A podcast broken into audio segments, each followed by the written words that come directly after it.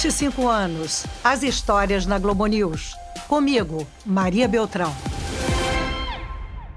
I, William Jefferson Clinton, do solemnly swear that I will faithfully execute the office of President of the United States. So help me God. Good luck.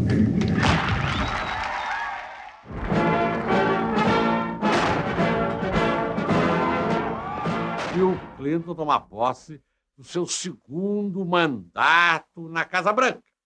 É uma espécie de marco histórico, porque há 52 anos um democrata não se reelege presidente. E Clinton, pelo menos, tem um bom coração. O seu caráter é muito discutido. Esse foi o inigualável e saudoso Paulo Francis comentando no Jornal das 10 de janeiro de 1997 a permanência de Bill Clinton na Casa Branca. Naquele momento era fácil prever que Clinton teria problemas com Câmara e Senado de maioria republicana e com oito processos nas costas. Mas ninguém poderia imaginar que o presidente reeleito com 62% de aprovação enfrentaria um processo de impeachment e passaria o bastão a um republicano. As eleições americanas são o tema deste episódio da série As Histórias na Globo News, que festeja os 25 anos do canal. Quem conta comigo os bastidores das corridas ao cargo de maior poder no planeta é um time de jornalistas para lá de rodados. Rodados literalmente, gente, não me leve a mal. Afinal, me refiro a gente que já percorreu milhares de quilômetros nos Estados Unidos ao longo de sete campanhas. Jorge Pontual, Sandra Coutinho, Raquel Krahenbull, Carolina Cimente e Marcelo Lins. Sejam todos muito bem-vindos. E é o rodado Marcelo Lins que está aqui na minha frente. Marcelo, a primeira minha curiosidade. Você já foi a voz do Trump e já foi a voz do Biden em debates acirrados transmitidos aqui na Globo News. Quem é mais fácil de traduzir? Acredito que seja Donald, não? É o Donald, Maria. Até porque o set de palavras dele, o vocabulário dele é bem mais restrito do que o de qualquer outro. Da Hillary, então, nem se fala. E fora isso, que ele ainda tinha as interjeições, as brincadeiras, as brigas e xingamentos. Então era mais fácil e mais divertido. Hillary tem experiência, mas é uma experiência ruim. Nós fizemos tantos acordos ruins nos últimos. Então ela tem experiência, eu concordo, mas é uma experiência ruim. Muito bem, mas vamos voltar um tempo em que ainda não havia transmissão de debates aqui na Globo News. Na reeleição de Clinton, o canal tinha estreado havia menos de um mês. O nosso Jorge Pontual estava lá, mas atrás das câmeras. Ele era o chefe do escritório de Nova York e comandou tudo de lá. Pontual. O carismático Clinton venceu de lavada o republicano Bob Dole que, diga-se de passagem, não tinha charme algum. Foi uma eleição morna, pontual. O que, que te marcou nessa cobertura? Olha, Maria, primeiro o Bob Dole, ele era o garoto propaganda de Viagra, para você ter uma ideia, né? mas, mas o Paulo Francis chamava o casal Clinton de Jeca, caipiras do Arkansas, ele falava assim. E, e era mesmo. Nessa convenção, eu vi, lá em Chicago, que as convenções americanas parecem um programa de auditório de quinta. E você sabe qual foi a grande atração dessa convenção de 96? Todos, milhares, comandados pela Hillary Clinton, cantando e dançando É Macarena.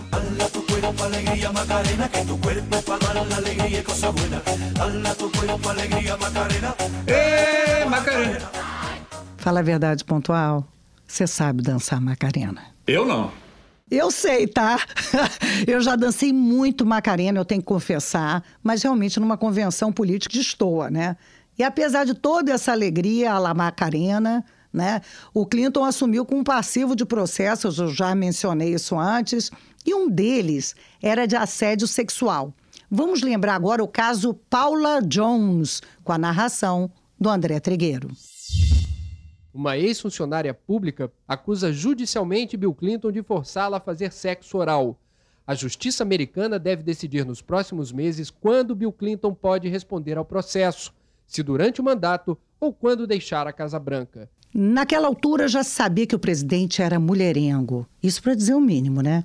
Mas as coisas se complicariam muito para ele depois de um escândalo envolvendo uma certa estagiária da Casa Branca, com direito à cena de sexo em pleno salão oval. Clinton negou tudo, categoricamente, por oito meses. I'm going to say this again. I did not have sexual relations with that woman, Miss Lewinsky. Vale lembrar que That Woman, aquela mulher, a Mônica Levinsky, revelaria depois que o caso durou dois anos e confessaria que se apaixonou perdidamente pelo presidente. Teve até exame de DNA em mancha no vestido da moça, uma baixaria. Pontual, me conta como é que foi essa bomba na imprensa. Foi uma bomba no país, Maria, hum. porque tinha esse vestido com uma mancha de sêmen presidencial tinha cenas de sexo com charuto. Você pode imaginar a audiência que isso deu, né? Oh. Ninguém falava em outra coisa. Foi assim o grande, grande assunto durante mais de um ano. E acabou e deu chabu, né? Porque o Clinton era tão popular, e continuava tão popular, que não tiveram coragem de tirá-lo da presidência e tudo ficou, acabou em pizza, ou acabou em vestido, ou em charuto, não sei. é isso que o, que o Ponto acabou de dizer, é o curioso dessa história, né? Apesar dele ter mentido sobre o caso com a Mônica Levinsky e por isso mesmo ter sofrido um impeachment na Câmara em 1998 por perjúrio e obstrução de justiça, o Clinton terminou o segundo mandato com aprovação de 66%, o melhor índice para um presidente americano desde o fim da Segunda Guerra Mundial. Qual a explicação, Lins? É só o charme clintiano? Maria, ele tinha conseguido bons resultados na economia americana, que é o que a gente sabe que movimenta ali os humores do eleitorado muitas vezes, né? Tinha conseguido o primeiro superávit no orçamento desde a década de 1960, melhorou a saúde fiscal do país, repaginou, ou seja, deu uma chacoalhada ali no Partido Democrata, conseguiu fazer ali uma renovação bastante razoável e conseguiu até nas eleições de meio de mandato, as conhecidas midterms, né, aumentar o número de assentos do partido na Câmara algo que também era inédito, Maria. Com isso tudo, a popularidade dele ficou lá em cima. Bombou. Mas mesmo com todas essas conquistas, a exemplo do que aconteceria anos mais tarde com outro presidente muito popular, o Barack Obama, o Clinton não conseguiu fazer o sucessor. Na eleição disputadíssima do ano 2000, o vice Al Gore venceu no voto popular por uma diferença mínima, mas o resultado do colégio eleitoral ficou em suspenso por causa da votação apertada na Flórida. A rede NBC chegou a anunciar a vitória de Gore no estado, mas voltou atrás. NBC News is now taking Florida out of Vice President Gore's column and putting it back in the too close to call column. E a confusão não parou por aí. Depois, a reboque das redes americanas, a Globo News chegou a anunciar a vitória de Bush, pontual, do que, que você se lembra em relação a esse dia? Um caos, Maria, porque primeiro, como você falou, todo mundo anunciou a vitória do Bush. O próprio Al Gore ligou para o Bush para aceitar a derrota, mas aí voltou atrás, porque viram que a Flórida ainda estava em dúvida, não tinha decidido. E são 25 votos do colégio eleitoral. Então, tudo dependia da Flórida. E aí isso rolou, rolou, a gente ficou ao vivo até às sete da manhã, Maria. É isso, os 25 votos do Colégio Eleitoral da Flórida, estado governado pelo irmão de George W. Bush, geraram esse suspense inédito em mais de um século. Inédito e prolongado. 48 horas depois das eleições nos Estados Unidos, os americanos ainda não sabem quem vai ser o presidente do país. Cinco semanas depois da eleição, os americanos ainda não sabem quem é o novo presidente. Desde ontem, a Suprema Corte Federal, formada por nove juízes, decide se a recontagem dos votos da Flórida deve continuar.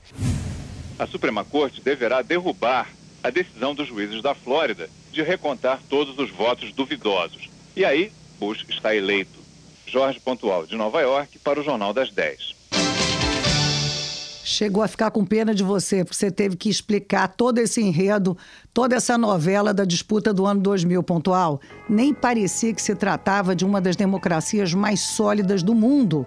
Bush foi o primeiro presidente desde 1888 a vencer a eleição, apesar da derrota no voto popular. Pontual ficou aquele sentimento de eleição duvidosa, o país estava dividido, né? Maria, até então, os americanos sempre diziam, bom, dizem até hoje, né? Que não existe democracia melhor que a deles no mundo, uhum. que é a primeira democracia. Enfim, eles nos enchem com essa história de que ninguém é tão bacana quanto eles em termos de democracia. E aí eles descobriram que a democracia deles estava bichada. Porque democracia supõe que a maioria vença eleições. E aí o candidato que ganhou não era o candidato que ganhou no voto popular. O George W. Bush teve 500 mil votos a menos que o Al Gore e foi eleito. E aí ficou aquela coisa. E agora? Como é que vai ser? E para piorar, né, o dia da posse de George W. Bush, em janeiro de 2001, foi chuvoso e o discurso do presidente eleito não empolgou. A gente separou um trechinho também para lembrar a voz firme da tradutora simultânea sinônimo de excelência, a inesquecível Elizabeth Hart. Os Estados Unidos proclamaram desde sempre liberdade no mundo inteiro e para todos os habitantes dessa terra, renovando a nossa força, sendo testados, mas não abrindo mão das nossas crenças e entrando numa nova era, uma era cada vez mais forte da preservação da liberdade.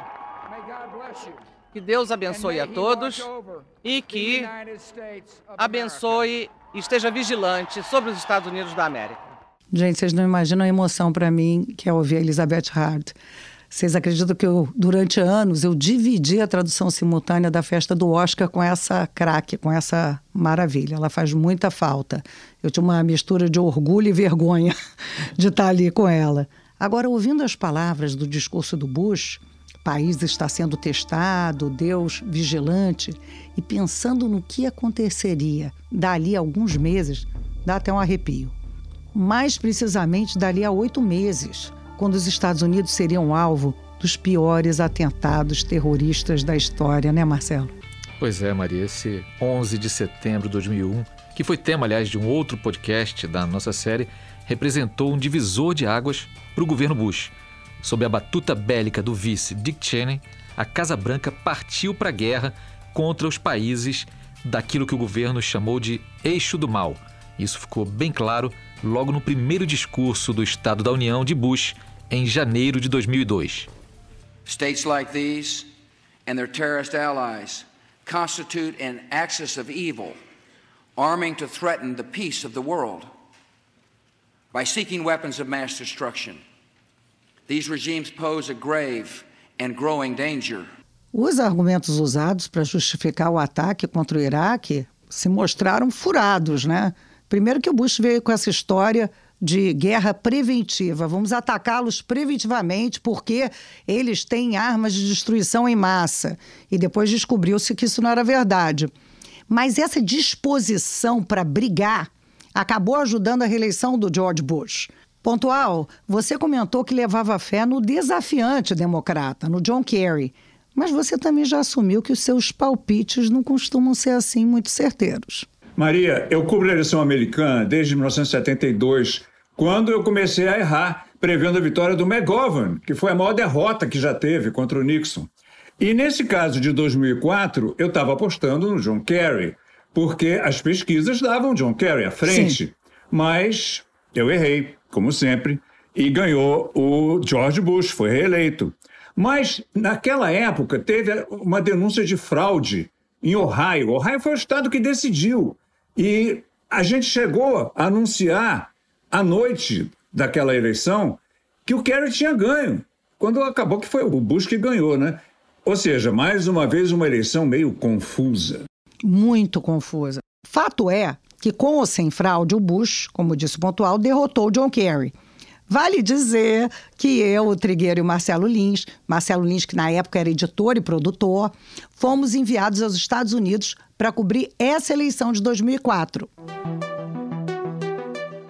Num país onde o voto não é obrigatório, conquistar o eleitorado jovem se transformou num desafio para os candidatos. Lins, você sabe que no dia que eu for escrever minhas memórias, eu vou escrever minhas amnésias, que eu não lembro de nada que eu já cobri, eu sou péssima nisso. Mas tem uma coisa que eu me lembro, que eu estava entrando ao vivo do estúdio de Nova York, quando você ali do meu lado me soprou que o John Kerry tinha admitido a derrota. Verdade, Maria. E olha que foi ali uma casualidade, porque teve vários momentos ali que a gente não se encontrava na redação. Na hora é que você estava entrando ao vivo, eu estava normalmente com um trigueiro, correndo atrás de alguma entrevista nas ruas e tudo mais. Mas naquele momento que a gente estava de olho em tudo que era notícia que vinha da apuração, aí a gente estava junto e deu para soprar. Eu também tenho vários pontos ali que, que eu esqueço o que aconteceu naquela cobertura, mas uma coisa eu lembro muito bem. A gente chegou em Nova York fomos hospedados num hotel que ficava na frente de onde seria as Torres Gêmeas. Uhum. No caso, já então, na frente dos buracos que ficaram depois dos atentados de três anos antes, né? Então isso era muito impressionante, voltar do trabalho ali, Nossa. entrar no quarto do hotel e dar de frente com aquele pedaço da história, tudo que significava e tal. Isso foi uma marca grande, talvez até mais importante do que o resultado daquela eleição mesmo, que não foi assim algo tão quente assim, ou que a gente tivesse assim uma disputa tão acirrada, né, Maria? É, você lembrou aí os atentados. E foi George W. Bush quem começou essa guerra no Afeganistão para derrubar o Talibã, esmagar a rede terrorista Al-Qaeda e caçar Osama Bin Laden.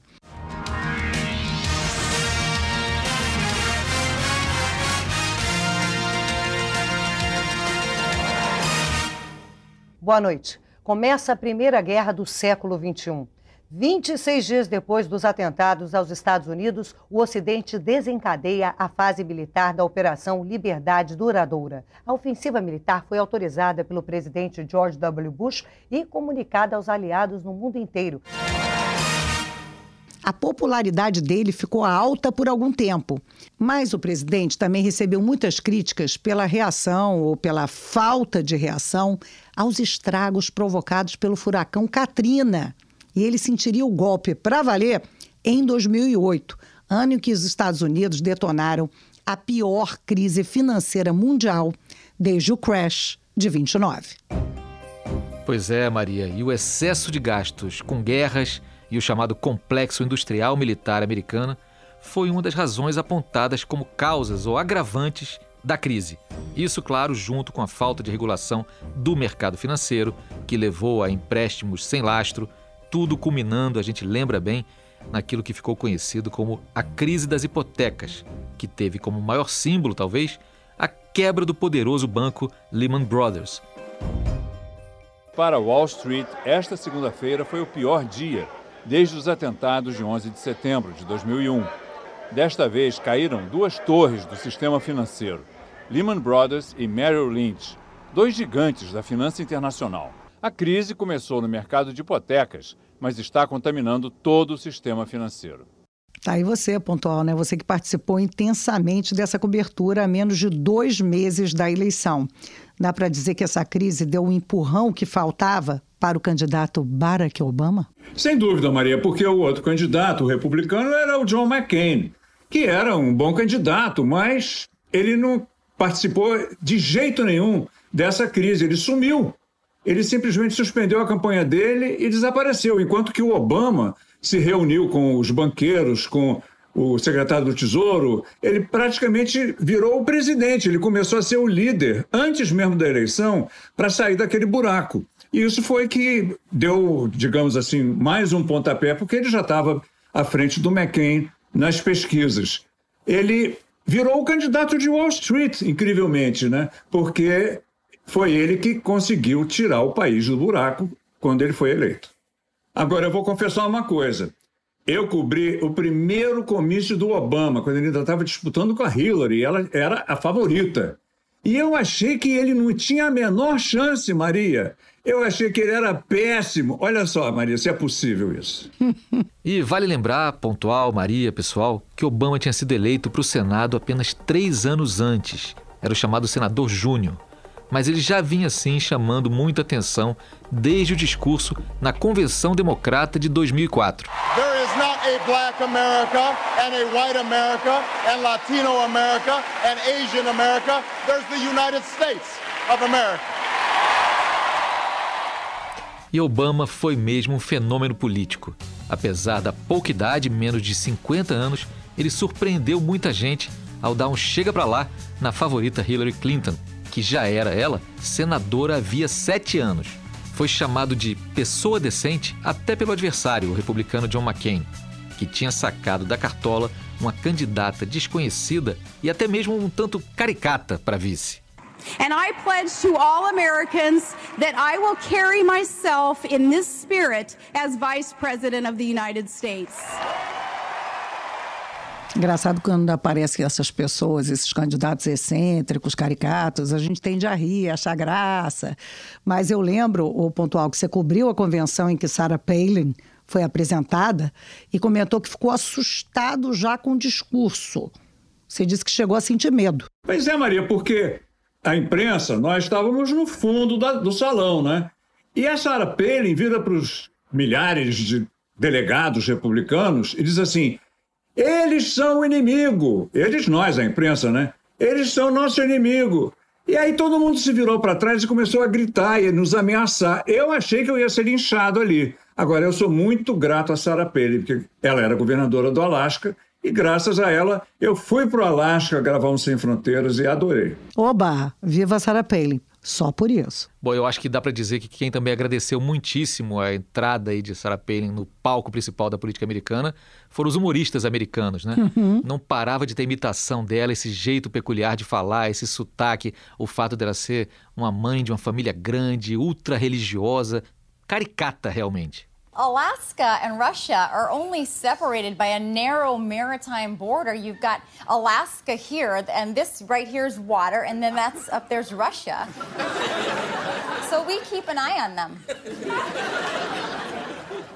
Essa que a gente acabou de ouvir é a talentosíssima atriz e roteirista Tina Fey, que ganhou um prêmio Emmy pela imitação da Sarah Palin no programa Saturday Night Live da rede americana NBC. A eleição de 2008 foi a primeira em que houve um grande investimento na cobertura por parte da Globo News. Foi a primeira em que os debates foram transmitidos. E essa cobertura representou uma virada na carreira de uma jornalista de quem sou muito, muito fã. A nossa Sandra Coutinho. Sandra, conta comigo, como foi isso? Eu fui convidada para ser chefe da Inter pelo Luiz Cláudio Latiger, que era o diretor da Globo News na época. Ele falou: vamos fazer uma grande cobertura.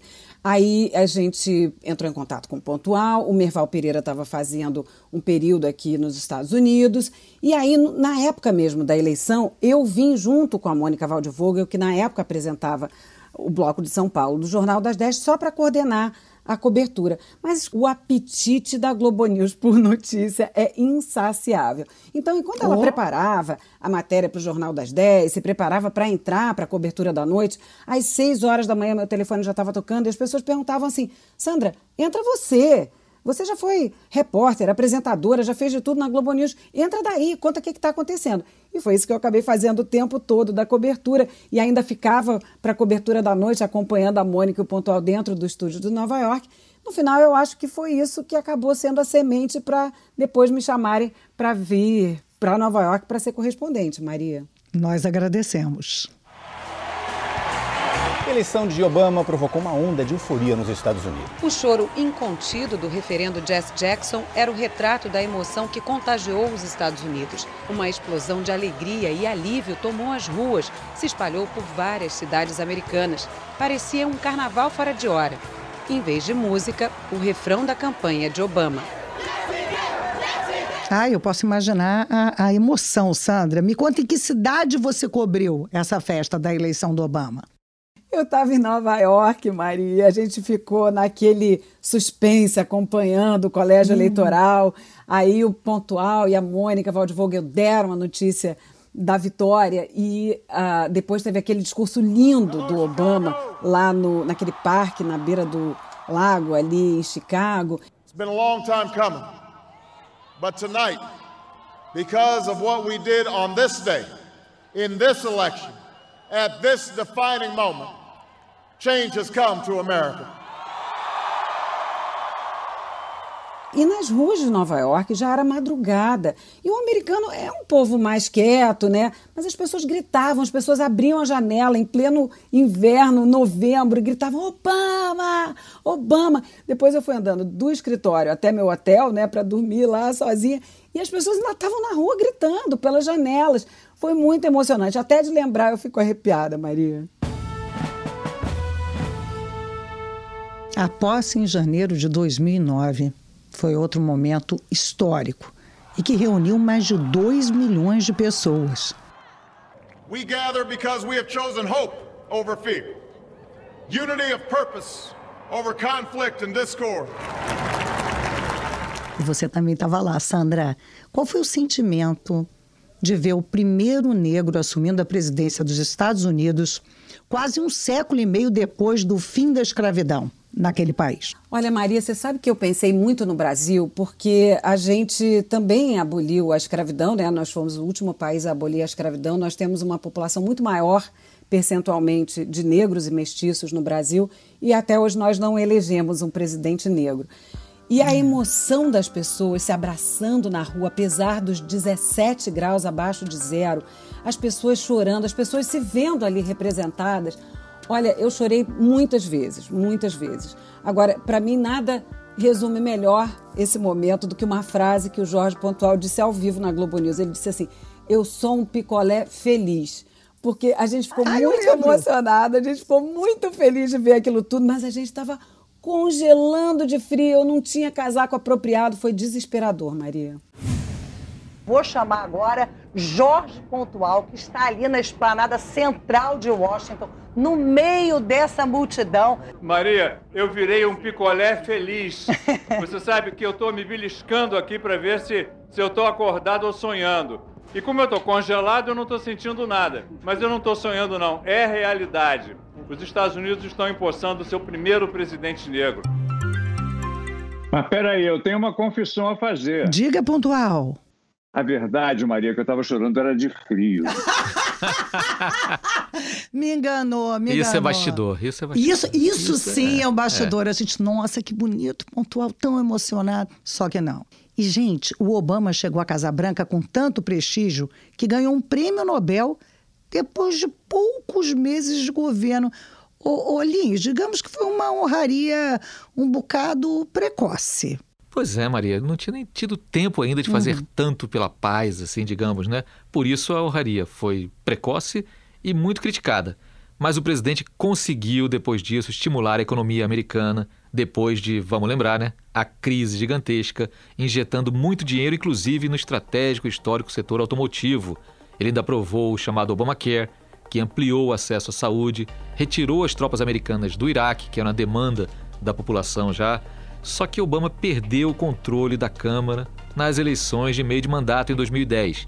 E aí ficou mais difícil governar, principalmente com fortalecimento entre os republicanos daquele grupo raivoso, radical de direita chamado de Tea Party. Mas o acontecimento ajudaria em muito a vitória de Obama sobre o republicano Mitt Romney em 2012. Foi o quê?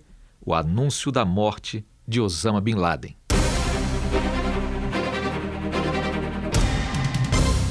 Tonight, I can report to the American people and to the world that the United States has conducted an operation that killed Osama bin Laden, the leader of Al Qaeda. Pontual, foi um golaço do Obama, isso um ano e meio antes da eleição. E você cobriu as duas convenções em 2012. A dos republicanos foi em Tampa, na Flórida. O que, que você pode contar para a gente de bastidor? Olha, os republicanos, as convenções deles são um tédio mas são muito organizadas, tudo funciona, uhum. tudo dá certo, é uma maravilha, só que não acontece nada. Já a convenção dos democratas é uma bagunça, uma zona, uma coisa, nada chega na hora, nada acontece certo, mas é muito divertido. Agora, vou te contar um bastidor. A minha irmã se casou exatamente nessa época. Eu aproveitei a viagem para passar lá no Arizona, onde ela morava, e o marido dela tinha chamado toda a família dele, que era de Indiana, eram umas 20 pessoas. E aí eu comecei a falar, não, porque eu cobri a convenção republicana e eles estão horríveis, é um tédio, eles são isso, são aquilo. Aí minha irmã falou assim: eles são todos republicanos. Olha que vexame, Maria. Estava cercado de republicanos por todos os lados. E a Sandra também estava nessa, viajando muito, né? Porque a cobertura de 2012 foi muito grande. Você viajou bastante, Sandra. Maria, a gente fez uma caravana. A gente alugou uma van, botou o logo da Globo News, era a caravana da eleição. Então a gente pegou um carro aqui em Nova York, dirigiu até Tampa, na Flórida, onde seria a convenção republicana. Só que em cada cidade a gente parava, fazia uma reportagem e no dia seguinte a gente fazia um vivo de outra cidade chamando essa reportagem. Então a gente parou em, em, Richmond, na Virgínia, em Washington, que é a capital, Colômbia, na, nas Carolinas, e Savannah, na Geórgia, contando a, a, história de cada grupo de eleitores, os negros, os latinos, os, as pessoas mais velhas, o que cada um esperava daquela eleição.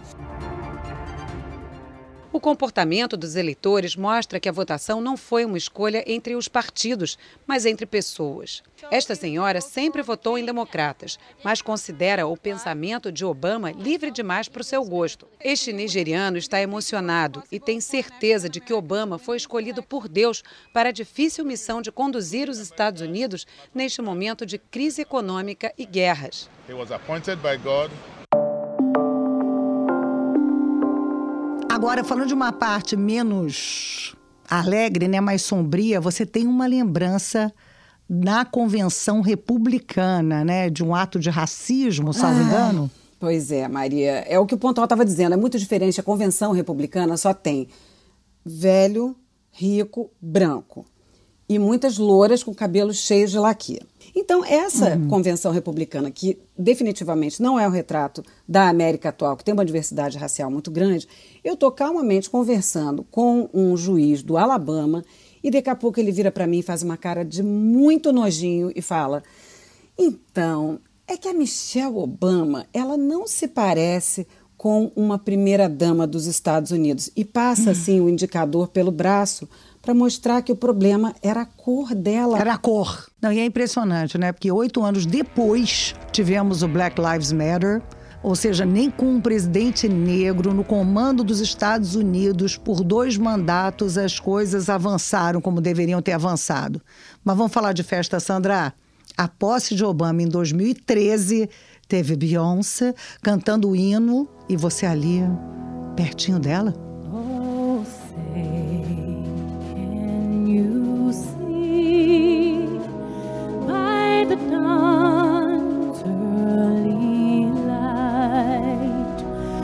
Maria, a gente alugou uma posição de vivo, né, como a gente fala, na escadaria do Congresso. Então eu via de pertinho. Se tivesse calor, eu ia ver o suor da Beyoncé escorrendo. E eu já.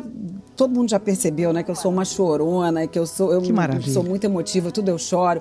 Eu chorava porque eu lembrava de 2009, na primeira posse dele, e falava: puxa, agora a democracia racial vai se consolidar definitivamente. Mas só que não, né, Maria? Como a gente viu bem depois com o que aconteceu mais para frente. No segundo mandato, Obama fechou o Acordo de Paris, acertou um acordo com o Irã sobre armas nucleares, mas dentro de casa não conseguiu fazer quase nada. A lei que limitaria o acesso a armas depois de tantos massacres, por exemplo, não passou. Sandra, você a essa altura já vivia nos Estados Unidos, havia quatro anos, e você já percebia uma insatisfação que estaria na origem do fenômeno Trump?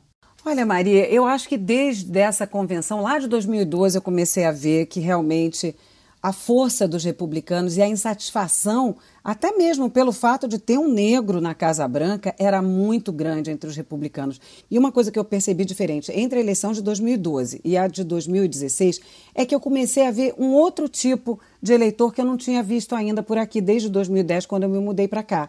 O eleitor branco mais pobre esse eleitor uhum. se sentiu esquecido nos anos de Barack Obama. Ele se sentia é, como se a atenção tivesse sido voltada para as minorias. Ele ficava assim, mas e eu? Eu sou o dono dessa terra.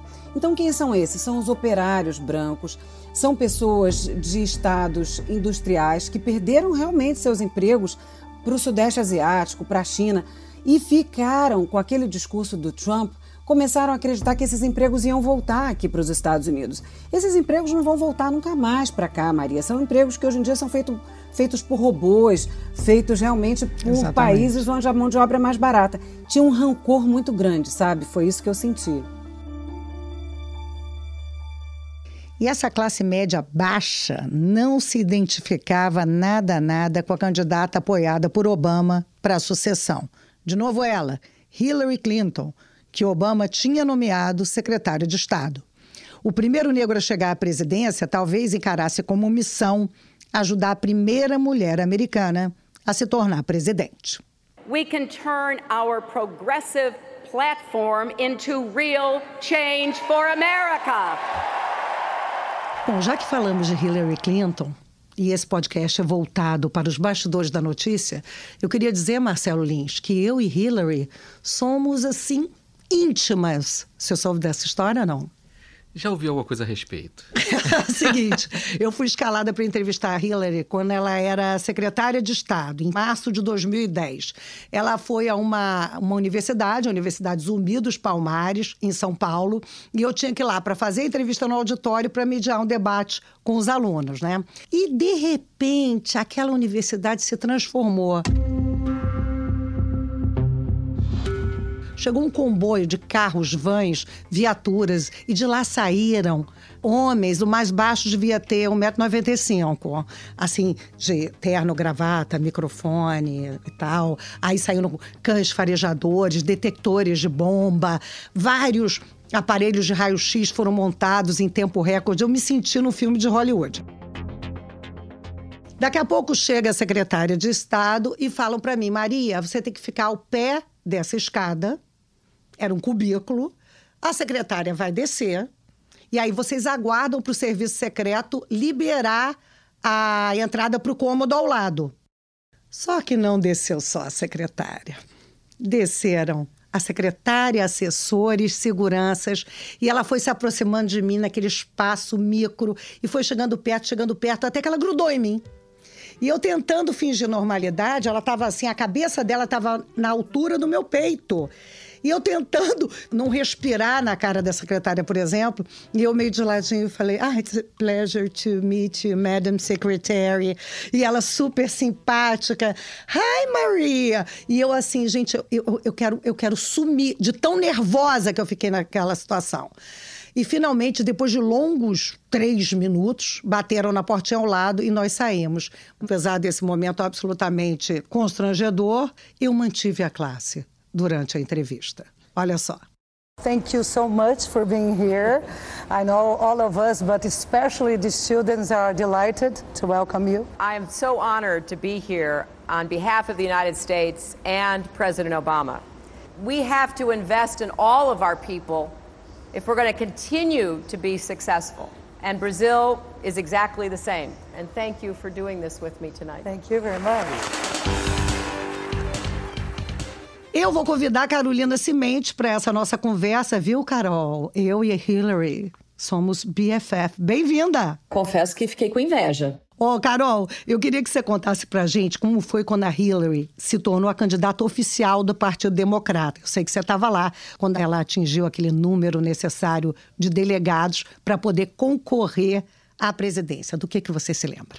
Olha, Maria, a gente tem que lembrar né, que para virar um nomeado oficial do partido, virar candidato mesmo, o pré-candidato precisa de quase 2 mil delegados. Uhum. Né, e vai conquistando, assim, ao longo das primárias, em cada estado, durante a pré-campanha eleitoral.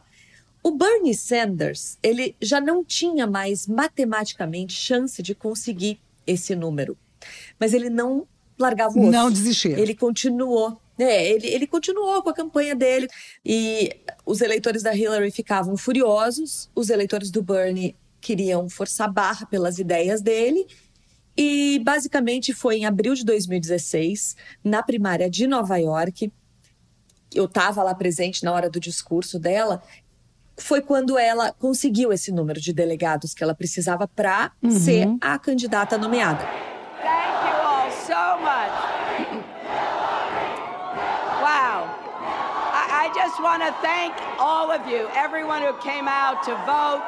and I am so grateful. Foi uma festa enorme, foi um discurso de alívio e ela iria, com essa mesma conquista, quebrar o teto de vidro, se transformar a primeira mulher candidata à presidência de um grande partido americano. E para ver como é que são as coisas, né? Mais tarde a gente vai comentar que depois desse alívio que ela teve, a torcida do Flamengo achava que ela seria a próxima presidente da República. Uh oh, não foi assim. E o Marcelo Lins fez dobradinha com a nossa Carol Cimente lá nos Estados Unidos, só dava essa dupla, vocês bateram um bolão. Do que, que você se lembra, Marcelo? Primeiro que foi a surpresa de ir para os Estados Unidos cobrir e não ficar cobrindo daqui. Porque foi algo ali meio fortuito. O pontual que estava escalado inicialmente para compor esse time, junto com a Carol e outros, não pôde ir. Uma questão de saúde ali tal, pontual do uma, Jorge. Uma questão pontual, pontual do, do pontual. Jorge. E aí eu fui escalado para ir para lá, participando ali das convenções do Partido Democrata, do Partido Republicano, em Cleveland, é, os republicanos e Filadélfia, os democratas. Mas acabou que foram muitas e muitas entradas. E muitas entradas com a Carol Cimente.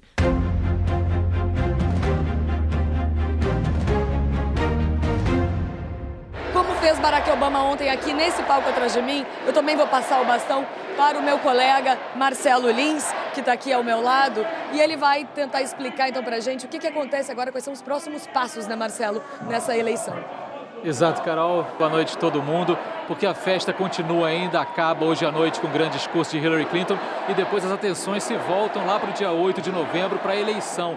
Foi muito bacana porque o Lins trazia uma visão de quem não estava na batida diária da cobertura da eleição, o que é muito fresco, porque enxerga coisas que quem está na batida diária hum, perde. E ao mesmo tempo, o, o Lins tem um humor, tem um bom humor e uma sagacidade que é sempre um prazer de conviver, né? Então eu humildemente aprendi muito. Foi um barato mesmo, porque a gente conseguiu dar, eu acho que sem planejar, sem combinar muito, uma leveza na, não, na e cobertura. tem química, né? Essas coisas não, é? não se explicam. Às vezes tem duas pessoas, dois repórteres, mas quando estão juntos, você sente ali, opa! O que vale a pena ressaltar também, vocês mencionaram isso já, a, a Carol falou disso também, que era essa história do Bernie, né? O Bernie Sanders era um grande fenômeno. Quando se configurou de fato Hillary vai ser a candidata, os eleitores de Bernie Sanders não se conformaram, não. Não. Então ficou quente o clima da convenção democrata, porque os partidários do Bernie estavam ali para protestar mais do que para apoiar e para aceitar a escolha de Hillary. Então a gente via ali é, manifestações, a gente via atores e atrizes. Eu me lembro do Danny Glover, eu me lembro da Susan Sarandon. It seems as if there have been a lot of difficulties in uh, executing the will of Bernie Sanders' peoples and surrogates. Foi muito interessante isso mesmo, Maria. Pois é, Lins. O que é muito bacana nessa nossa profissão é que a gente está sempre vivendo experiências novas, sempre aprendendo. E aqui termina a primeira parte do podcast As Histórias na Globo News sobre os 25 anos de cobertura das eleições americanas. Na segunda parte, você vai saber os bastidores da surpreendente derrota imposta pelo novato na política Donald Trump a Hillary Clinton e o trágico fim do governo do republicano que rompeu todos os limites. Esse podcast teve roteiro de Marita Graça e Marcela Souza, produção de Cristina Caldas e Raquel Andrade, edição de Marcos Cavalcante e Lúcio Alberto Neves, pesquisa de acervo de Alessandra Schmidt, Fernanda Cardoso, Tiago Lima e Carolina Pinho. Sonoplastia de Luciano Ribeiro e Pedro Jardim. Eu sou Maria Beltrão e a Globo News nunca desliga.